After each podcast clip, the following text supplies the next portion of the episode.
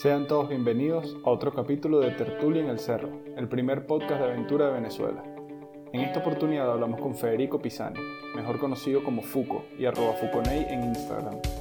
Un amigo de Fuco lo describió como una persona de careta tímida pero de fondo salvaje.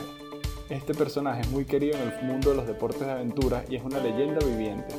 Yo tengo la fortuna de conocerlo desde hace un tiempo y conocía varias de sus hazañas, pero nunca imaginé que iba a escuchar lo que escucharán ustedes en pocos segundos. Comenzamos hablando de la vuelta al lago Baikal en Rusia. Espero que lo disfruten. Recuerden también que la mejor manera de apoyar estas iniciativas es dándole el botón de suscribir en, en cualquiera de las plataformas que estén utilizando y también compartiendo esto en sus redes sociales. Muchas gracias. Pero échame, ese cuento, o sea, ¿cómo surgió, cómo, por qué decidieron ir para allá? Soy pana de un, de un venezolano que es también fisiólogo del ejercicio como yo, que hace full bicicleta. De hecho, él era ciclista profesional y bueno, corría aquí vuelta a Venezuela. Y con el escalado también burda de vaina, porque también escala un pelo. Y bueno, en carajo se conoció a un tipo que se llama Chris Pike. Chris Pike. Se me olvidó el nombre del carajo y todo. Creo que es Chris Pike. Que él había ido, él estudiaba literatura rusa y había ido para Rusia para esta parte de Siberia que se llama Irkutsk. Okay. Y había conocido el lago, y coño, mí conozco esta vaina. Y Mikey le dijo, coño, ¿por qué no le damos la vuelta al lago? También es un lago que desde sur a norte tiene 800 kilómetros y darle la vuelta son 1600 kilómetros. Okay. Y la, manera, la única manera de hacerlo, porque no hay caminos alrededor de todo el lago, pues, bueno, Caracas Mérida. Este, o sea, Caracas Mérida en longitud. Y la vaina es como un cambur así, una banana y la, la vuelta es un vueltón. Entonces la, la, única manera de hacerlo es en invierno, porque tienes la superficie congelada y te puedes meter, cuando no puedes, cuando no vas en, la, en el borde del lago, te metes en el, en, el, agua congelada y avanzas. Y bueno, decidimos hacer esa, organizar esa expedición, fuimos seis carajos, perdón, cinco carajos y le dimos la vuelta a la ¿Y cómo contactas a los que no son venezolanos? O sea, ahí fueron tú y Marcos Tobías. Sí. Y además había gente de otros países. Yo los conocí, o sea, conocí. Ah, gente que tú conoces que, le, que sabías que podían estar interesados. Sí, o sea, yo conocí, conocí a, a Mikey por pana mío y a, a, Chris lo había conocido en un viaje anterior a Estados Unidos de escalada y, ya habíamos conversado la idea, vamos a hacer esta vaina, lo planeamos todo un año y al final, al año siguiente fuimos. Okay. ¿Y cómo es el entrenamiento para eso? No, no, un coño, ya pela. Rodar bicicleta, pero obviamente, o sea, tienes que tener condiciones físicas. Pero cuando llegas a esa vaina, este, cuando llegas al lago, manejar en el hielo es completamente distinto a manejar bicicleta en cualquier lado. O sea, tú mueves, tocas el freno y vas para el piso. Yo me caía, o sea, los primeros días me caía por lo menos 10, 11 veces cada día. Y fueron 36 días rodando seguido. Miércoles, ok. Entonces, como te digo, te equivocas un poquito y la vaina va al piso y sales rodando. Pero eh, al final empiezas a agarrar como mínimo, empiezas a aprender la técnica de cómo rodar en el hielo, te vas cayendo cada vez menos y logras rodar cada vez mejor. Y al final es demasiado entretenido porque es como navegar en un laberinto donde tienes que ir esquivando la nieve y agarrando los parches de hielo y para conectar los parches de hielo va tal cual como haciendo un circuitico de bicicleta extraño porque te equivocas en la, en la curva, vas por el piso. Entonces es un, juego de, equilibrio y balance. Además que tienes que tolerar unas temperaturas que son salvajemente bajas. ¿De qué estamos hablando? ¿Cuánto? Bueno, nosotros planeamos para empezarlo en la parte más dura del invierno, para que cuando termináramos la, la rueda, este, terminábamos ya en la parte más suave del invierno. Y todavía tuviéramos hielo sólido para, para hacer el reto. O sea, si lo hace ya cuando el hielo empieza a deshacerse es muy peligroso. Okay. Entonces tiene que hacerlo cuando esté bien sólido. Y en pleno invierno, eh, los primeros días nos estaba haciendo menos 45, menos 38 era la norma, menos 35. Y salir a rodar con, con temperatura de menos 45 es una salvajada. O sea, desde el, momento, desde el instante que sales de la carpa hasta que te vuelves a meter en la carpa, estás luchando contra el frío y tu cuerpo lo siente. es, una, es una pérdida de calor instantánea y entonces tienes que empezar a hacer lo que llamamos el helicóptero. Para que llegue sangre a las manos, tienes que pararte la bicicleta, darle vuelta a los brazos para que llegue nuevamente sangre hasta la punta de los dedos y cuando logras calentar los brazos te montas en la bicicleta, tardas una hora en recuperar, más o menos, tardas una hora en recuperar el calor corporal, pero ya tenías que pararte para tomar agua, tomar algo, algo de líquido caliente, que tenías que llevar el líquido caliente con una logística especial. Solamente podías derretir hielo una vez al día en la carpa. Entonces llevábamos un montón de botellas eh, eh, aisladas, pues en termo. Claro. Y, ibas consumiendo poquito a poco de una. Si se te jodía un termo, tenías que volver a comprar otro termo en otro pueblo porque se congelaba en cuestión de horas. Pues. Y cuando ibas a tomar agua no tenías agua. Entonces tenías que ir resolviendo la logística de frío extremo, que, es complicada. Y cuando llegabas al, momento de acampar, o sea, la vaina es primero montar la carpa con mitones, porque estabas a menos 45 grados centígrados. había que aprender la técnica, pues. Una vez que la aprendes, ya perfecto. Y después con el Marcos, que había hecho ya los dos polos, nos enseñó todo, todo el beta de cómo trabajar en frío extremo, que montas la carpa, después que montas la carpa prendes una cocina adentro para que se forme una atmósfera decente. Cuando tienes ahí, te tienes que quitar la ropa para secarla que la ropa tenía capas de hielo. Claro. tú tenías varias capas de, ropa, pero las capas que estaban más cerca del cuerpo ya se habían formado una capa de hielo. Mm. Tienes que colgarlo en la parte de arriba de la carpa con unas cuerditas especiales debajo de las hornillas para secar la ropa para el día siguiente. Pues no puedes salir con ropa congelada. ¿Y qué tanto se seca en verdad? tenías que hacer el esfuerzo de secarlo por completo porque si cometes el error de ponerte la ropa mojada con hielo el día anterior, está frito. Y el saco de dormir con la condensación del día a día iba también formando una capa de hielo. Entonces cada cierta cantidad de días había que hacer un esfuerzo también en secar el, el saco de dormir. Y así íbamos avanzando día por día, 25 kilómetros, 30 kilómetros. A veces logramos avanzar full cuando teníamos buenas condiciones y avanzaba 120 kilómetros. Por ejemplo, cuando tenías viento a favor, era buenísimo, pero el viento a favor lo tuvimos como dos días o tres días. Casi siempre fue viento en contra y tormenta y, condiciones de nieve profunda que hacía que el, avance fuera súper lento. Y eso sí, cada parada, en frío extremo, ¿no? Cada parada a comer y a tomar agua, que había que hacerlo a juro, este, representaba una lucha contra el frío. Sentía que te estabas muriendo. y los días más rudos fue el que lo, lo, calculamos como en menos 58 grados centígrados. Por, por la temperatura actual, eh, la, temperatura de facto que era menos 38, que fue la mínima que nos hizo, rodando, ¿no? Y viento en contra, viento fuerte que tuvimos en contra ese día fue, o sea, tú calculas el wind chill factor, que, es un factor que corrige cuánto sería la temperatura ambiental sin viento. Entonces la temperatura ambiental era menos 38 más el cálculo que hicimos de velocidad de viento nos daba esos menos 58 grados. Y ese día sí se sintió como que fue grave, extremadamente rudo. Pero interesante. Posibilidades de hipotermia todo el día. Bueno, hubo, tuvimos congelaciones. Yo no tuve, pero sí Mikey tuvo un dedo congelado. O sea que si había posibilidades de que estaba manejando muy bien las temperaturas. O sea, las sensaciones que iba sintiendo en los pies y en las manos para no pelar bola y, y que te picara un dedo después al final del viaje. Y la preparación previa, tenías que engordar, tenías, o sea, la alimentación a base de grasa, ¿cómo es eso? Es interesante porque nosotros calculamos el gasto energético en 5.000, 6.000 calorías diarias. Entonces tampoco rodabas todo el día, obviamente. Tú rodabas cuando tenías luz y en, invierno aquí esta, esta región tiene poca, pocas horas de luz. Okay. rodamos unas 6 horas diarias. 6 a 8 máximo. Y había que calcular, eh, cubrir ese gasto energético y sabíamos que la manera más eficiente de cubrirla en términos de peso calorías eh, por, por, también por la experiencia polar de, de Marcus, era llevar burda de grasa. Entonces comíamos mantequilla como si fuera queso, así, pedazos gruesos, como si picara un pedazo de queso, pero de mantequilla. Y nos tomábamos meriendas esa de mantequilla con, con que cuando te parabas a comer, por ejemplo, un sándwich a mitad de travesía, eh, en las temperaturas más extremas, el pan estaba congelado, el salchichón estaba congelado, el queso era una piedra.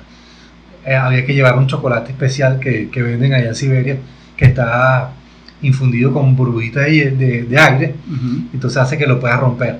El, el, chocolate regular no lo puedes comer en, en el frío extremo, porque se, se, pone tan duro que es imposible masticarlo. Miércoles. Ni siquiera partirlo, es un bloque. Entonces el chocolate normal lo dejamos para dentro de la carpa, que teníamos temperaturas decentes, pero en la travesía tenéis que usar el chocolate especial, que tiene burbujitas de, de aire, y lo puedes romper, y teníamos que comer el, el salchichón congelado y el pan congelado, que es una sensación extremadamente desagradable. Claro. Pero todo lo pasa con, con la bebida caliente. ¿Y esa bebida caliente es agua? Té, o sea, usamos mucho té. Ok. ¿Qué nivel? Esto es la travesita siberiana.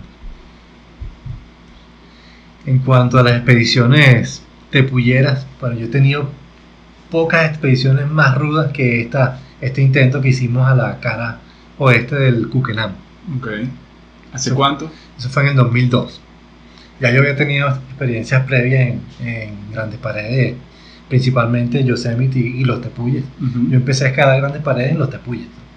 Y mi primera pared fue una escalada de, de Jesús Galvez y Adolfo Madinabeitia que vinieron en, en el 92 por primera vez a Venezuela, o en el 89, no recuerdo ahorita y abrieron en su primera incursión una ruta en el Cuquená que se llama Apocono. Y esa fue la primera que yo escalé, que es un, tiene un largo clave de A4, es una escalada artificial, que el A4 ya es una, escalada, una caída con consecuencias. ¿Eso qué quiere decir? Que si te caes te desbarata. no es tan posible, o sea, es probable la caída y las caídas son largas y son riesgosas, pero no son, se supone que no son mortales. Y por eso le pones esa graduación de A4. Okay. Y bueno, me tocó a mí, de, de rookie, con 19 años. Fue una de, las, una de las escaladas en las que más me he cagado en mi vida. Porque era un avance sobre ganchos, los hooks, eh, con una repisa, desde una repisa, avanzada con ganchos hasta un techo. En el techo había una serie de, de copperheads, que son unas cabezas de cobre que tú machacas a martillazo en lugares, en los huequitos. O sea, no es, no es ni siquiera una grieta, sino una deformidad de la roca. Entonces tú deformas con a martillazo, le das la forma de esa deformidad de la piedra y se queda al cobre, a punto de martillazo, y se queda pegado lo suficiente como para que puedas poner tu peso. Okay. Bueno, iba avanzando sobre ese techo y si te caías, obviamente ibas a aterrizar sobre la repisa y iba a tener una consecuencia, o sea, una caída grave. Y una de las cosas que tiene esta escalada en los tepuyes es que estás muy aislado. De ahí a que salga un rescate, pues en Yosemite tú te, te pasa un accidente y en minutos tienes el helicóptero buscándote. O sea, tiene que haber un proceso, ¿no? Pero, pero hay un grupo de rescate. Y en la mayoría de las montañas hay, hay grupos de rescate cercanos donde tú puedes cuadrar una logística de rescate. En los tepuyes, pues, es bastante salvaje. Y también con la, en la manera que nosotros lo abordamos, digamos, al inicio de mi carrera deportiva era totalmente salvaje. Esa vaina era cero teléfono satelital, cero comunicación. Si había accidente, resuelve ahí como pueda. No llevábamos ni siquiera un kit de primeros auxilios para esa vaina. éramos unos. ¿Quiénes fueron? Unos cavernícolas. Eh, todos viven afuera o, están, o uno está muerto. el Marco Bustamante fui con él. Este, fue nuestro primero, nuestra primera gran pared tepullera porque él, él tenía experiencia de gran pared en Yosemite. Y de hecho él fue quien nos enseñó, nos empezó a enseñar cómo se escalaba en artificial, cuáles eran las técnicas de gran pared, que son yumareo, el petateo, o sea, cómo subir eh, este, la, la, comida, el agua, etc. Y, y, con él aprendimos en la guairita primero las técnicas básicas y fuimos a aplicarlas al Cuquenán por primera vez después de haber este, poner haberlas puesto en práctica en Chuao, que es una zona de escalada nueva que, que desarrollamos en principio unas personas heroicos. Marco Bortoli es uno de ellos, que ahora trabaja para Enterprises, una compañía que construye muros en Europa, que es muy famosa. Él hizo una ruta o un par de rutas en Chuao y después nosotros llegamos también de rookies de la escalada en el 93 y desarrollamos un montón, a lo largo de varios años, desarrollamos un montón de rutas bien finas, en libre y en artificial. Y bueno, ahí pulimos un poco las técnicas de gran pared, pelamos bolas como locos, eh, abriendo esa ruta nueva que te digo, eh, tenían 120 metros, una tiene, sí, 200, hasta 200 metros tiene una. Y ahí aprendimos y entonces cuando ya estaba, ya me sentía listo, más o menos como con 19 años, eh, nos lanzamos esa aventura de escalar a poco no, que es una ruta, coño, a 4 es ya decente, es una, una dificultad decente. Y por suerte tuvimos, logramos alcanzar la cumbre. Pero como te digo, como una estrategia muy cavernícola, llegamos a la cumbre y no sabíamos cómo bajar. Yo le pregunté a Marco que nos había dicho, sí, sí, yo sé cómo bajar de ese tepuy. Cuando llegamos a la cumbre, bueno, ¿y por dónde es el camino de bajada? Ah, bueno, no sé, es que yo subí el Roraima y cuando subes uno todos son igualitos. La consecuencia fue que pasamos dos días sin comida, deambulando por el Tepuy, tratando de conseguir el punto de bajada. En el Cuquelán especialmente es difícil conseguir el punto de bajada. No sé si has tenido la oportunidad de ir no. alguna vez al Cuquelán. Bueno, de hecho la bajada está como escondidita entre unos bloques y tienes que pasar. Antes había antes no había ni siquiera una chapa, ni un mecate, ni nada. Ahorita he puesto una, un mecatico para terminar de subir a la cumbre. Y bueno, conseguimos por casualidad, después de dos días pelando bola, yo y un amigo y yo habíamos tomado la terrible decisión inexperimentada de no llevar saco de dormir porque decimos, no, aquí en la sabana hace calor, ahí seguramente también hace calor. Y Marco Bustamante y el otro pana que se llama Leonel Bulton sí llevaron su saco de dormir porque dijeron, ahí hace frío. Nosotros no le hicimos caso y pasamos seis días en la pared sin saco de dormir y dos días arriba en el tope, ya sin comida y sin saco de dormir. Estábamos pelando una bola increíble. Yo recuerdo que eso fue una recontrapelada de bola. Y final, que tenían 19 años. Sí. Yo perdí en ese viaje, este, eh, creo que es 7 u 8 kilos de, peso corporal. De la, de la pelada de bola. Finalmente conseguimos la baja y logramos llegar hasta, hasta Peraitepuy y colapsé en Peraitepuy, así, en Pero bueno, esa experiencia nos, nos dio las ganas de seguir explorando el Cuquenan y quisimos ir a la cara oeste del Cuquenan, años después. Eso fue en 2002. Y la primera vez que yo escalé el Cuquenan fue en el 94. Eh, en el 2002 intentamos la cara oeste que era totalmente inexplorada y salimos desde la carretera antes de llegar a San Francisco de Yurani, está el río Yurani con un puente, ahí nos bajamos y habíamos buscado unos mapas de la región y salimos a hacer eh, con una brújula y el mapa la navegación hasta la base de, la pared. Tardamos cuatro días aproximadamente hasta, una, hasta el borde de la selva, que es la foto que tú ves aquí. Este es el borde de la selva, este es el Cuquenal. Y nosotros dijimos, no, un día llegamos hasta esta cascada, que es la que queríamos llegar. Y calculamos más o menos que teníamos un poquito de exceso de, comida.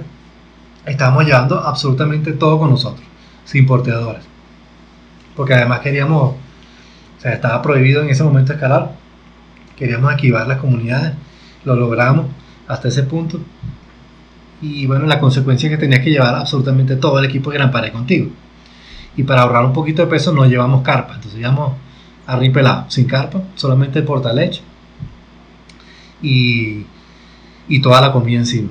Y entonces cada uno cargaba, nosotros lo pesamos antes de salir, 45 kilos de peso, entonces era una pela salvaje. Hasta ese punto, hasta el borde de la selva, eh, donde empieza el talud que lleva hasta la pared, tardamos cuatro días. Y tardamos tres días más, que fue nuestro mal cálculo. Nosotros habíamos calculado que máximo nos iba a tomar cuatro días llegar hasta la pared y nos tardamos tres más. Claro, con 45 kilos la caminata con menos ahí. Sí, con 45 y sin saber el camino y adivinando y navegando. De hecho, tuvimos, tuvimos que cruzar ríos varias veces. Una vez lo cruzamos con una curiara que conseguimos en el borde del río. Otra vez tuvimos que agarrar las botellas este, vacías, inflarlas y pasar nadando con el petate también mojándose. Así fue toda una, una aventura de navegación además porque cuando nos metimos en el bosque, ahí ya no es cero referencia. Estás metido en un bosque con, al principio con árboles de 40 metros, 30 metros, y después a medida que va avanzando en el talud, te metes en una vegetación tan densa que el avance es tortuoso, realmente tortuoso. Eh, íbamos apenas con un machetico de 30 centímetros, que resultó ser nuestro salvador, y una brújula del mapa este que te digo, y logramos pegarla un poco con suerte y otro poco con, con destreza, porque también o sea, cada, cierto tiempo nos montábamos en un árbol de 30 metros para verificar el, la dirección de la brújula. Entonces te poníamos, que ponte 80 grados. Entonces reverificamos si todavía en el 80 grados para, para, llegar a la cascada montándonos en el árbol. Nos bajamos, seguíamos navegando, seguíamos navegando por la selva con los 80 grados y después volvíamos a verificar al final del día si eran 80 grados y así sucesivamente. Y logramos pegarle justo a donde, a donde queríamos y empezamos a escalar. Aquí estábamos ya a un día de, camino de la cascada. ¿Quiénes estaban ahí? Este, este es Christopher Garner, un gringo que nos acompañó. Mikey también, el mismo que fue por el lago Baikal conmigo. Este es Luis Cisnero, otro pana escalador que sigue escalando. Ha hecho varias rutas en los Tepuyes. Tiene una ruta, dos rutas nuevas en Acopán, por ejemplo. O sea, un escalador dedicado. Pero él también vive en Estados Unidos. Aquí vamos improvisando unos sistemas de tirolina para poder atravesar un río con los petates. Como te digo, no llevábamos carpa, entonces estábamos así llevando mosquitos desde principio a fin. Fue una, la parte más, una de las partes más rudas de esa expedición fue la cantidad de mosquitos. Era impresionante la selva. O sea, nosotros nos acostábamos a dormir y nos cerrábamos el saco de dormir hasta la boca. O sea, que solamente la boca quedara afuera para poder respirar porque si no era intolerable. Y amanecía con, con la bemba hinchada así de tantas picadas de mosquitos en los labios. Miércoles. El tamaño de los petates, para que tengan una idea de la salvajada. Un portalecho atravesado. Y en esa escalada logramos, o sea, dimos pelea en la pared, pero llegamos hasta un punto en el que no podíamos seguir avanzando. Solo habíamos, solamente habíamos llevado handrill para abrir huecos, no habíamos llevado taladro y llegamos hasta un punto eh, escalando solamente con protecciones naturales. Llegamos hasta la mitad de la pared. Y llegamos hasta un punto donde ya no había más grietas y tuvimos que empezar a, a, taladrar. a, mano, cada hueco. Y nos dimos cuenta en ese momento, también por inexperiencia, que habíamos llevado un material que no era suficientemente duro para abrir huecos con handrill y no pudimos, o sea, tardábamos, los, los antiguos Spits, tardábamos, o sea, teníamos que utilizar varias cabecitas de Spits para abrir el hueco y tardábamos, o sea, más de dos horas para abrir un bolt.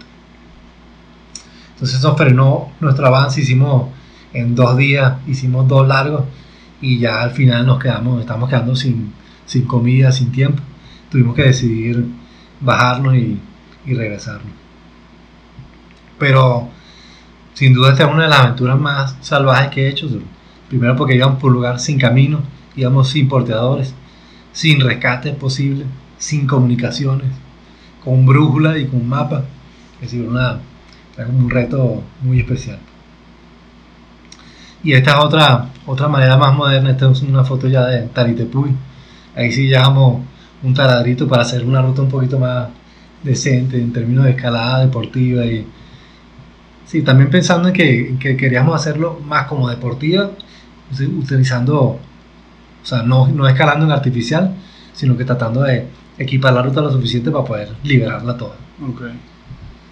Y nos salió una rutica bien chévere. No llegamos hasta el tope porque llegamos hasta un punto muerto, un techo de mata, una cosa, una locura ahí. Pero sí abrimos una ruta súper divertida. Entonces, este es diferente, como te digo, la aproximación Aquí sí vas escalando pensando en la estética de la ruta. No es La solo llegar arriba, sino hacer que la ruta sea divertida en términos de escalada deportiva. de cal- Deportiva, ¿no? apuntar a que alguien la repita. Exactamente. Aunque esa está tan remota también. en esta ocasión fuimos a la cara norte del Taritepuy, que es la cara que está escondida de Cabanallén. O sea, está al lado opuesto de Cabanallén. Y es un lugar increíblemente salvaje. Y para llegar a la pared utilizamos la ayuda de, unos panas indígenas que ahí son, o sea, son eh, indispensables. Porque la selva es nuevamente muy cerrada. Y de hecho era tan cerrada que en, en una gran parte del recorrido, bordeando el Tepuy, íbamos unos 10 metros por encima del piso. Y era tan densa que íbamos caminando por encima del dosel de los arbolitos y la cosa. Perfecto, con los petates montados. Y o sea, tú veías a través de los huecos del piso por allá abajo, pero era imposible que te cayera. pues, era O tan sea, estás caminando encima de matas a 10 metros del piso, pero Sí. era tan denso que no Sí. era piso. Era piso, exactamente. Tan denso, tan denso que era piso. Y los pemones iban abriendo literalmente un túnel en la vegetación. Es denso y ellos van como unos bachaquitos abriendo un túnel. Y tú vas metido en el túnel. Increíble la sensación. Bueno, estas ya son fotos de, del proyecto Tepuy, que es nuestra iniciativa de, de querer enseñarle a los pemones eh, cómo ser guías de montaña, con todo lo que implica. Y eso, significa, eso implica también montar un sistema educativo. Y bueno, estamos tratando de lograr eso con Leo, con los hermanos Moser y con, la gente involucrada pues, en el proyecto Tepuy, con los panas. La idea es que logremos en algún día que ellos monten un negocio de guías de montaña y que además tengan una escuela de guías de montaña y que aprendan todo lo que eso implica técnicas de rescate, primeros auxilios, conocimiento de fauna y flora, manejo de desechos, que sean unos expertos. pues. Y eso eventualmente se logrará, espero yo. Pero siguen trabajando activamente en eso. Sí, sí. ¿Y cómo, cómo proceden? ¿El proyecto en qué estatus está ahorita? Bueno, lo último que hicimos fue una salida para allá. Primero, yo creo que fue una, más una salida social y un experimento que en efecto el programa. Entonces dimos un curso de escalada en roca a los, a los actuales guías que están allá, Andresito Ayuso, Alexander, uno que llaman Rambo, José, José Ramón. Y el interés fue increíble, o sea, toda la comunidad estaba metida en el rollo del, del curso de escalada, empezaron a reírse de, la gente subiendo con los yumares, eh, hicimos también algo, unas pequeñas tecniquitas de autorrescate y, y yo creo que, o sea, las ganas que tiene esa gente de recibir atención y de recibir programas de educación, sea, tú la ves en, los ojos de los chamos. Y además en el interés que le ponen al curso. O sea, tú ves que el que se mete en el curso está concentrado y tú le enseñas un 8, o sea, pocas personas yo le he enseñado un 8 con una sola demostración y el chamo te lo hace después. O sea, tienes que hacer muchísimas demostraciones para que agarren. Esto es impresionante. Le hacías un 8 y a la primera ya te lo hacían. Le enseñabas una técnica de cambio de cuerda que son complicadas y a la primera ya te la hacían. o sea, son unas personas muy hábiles con...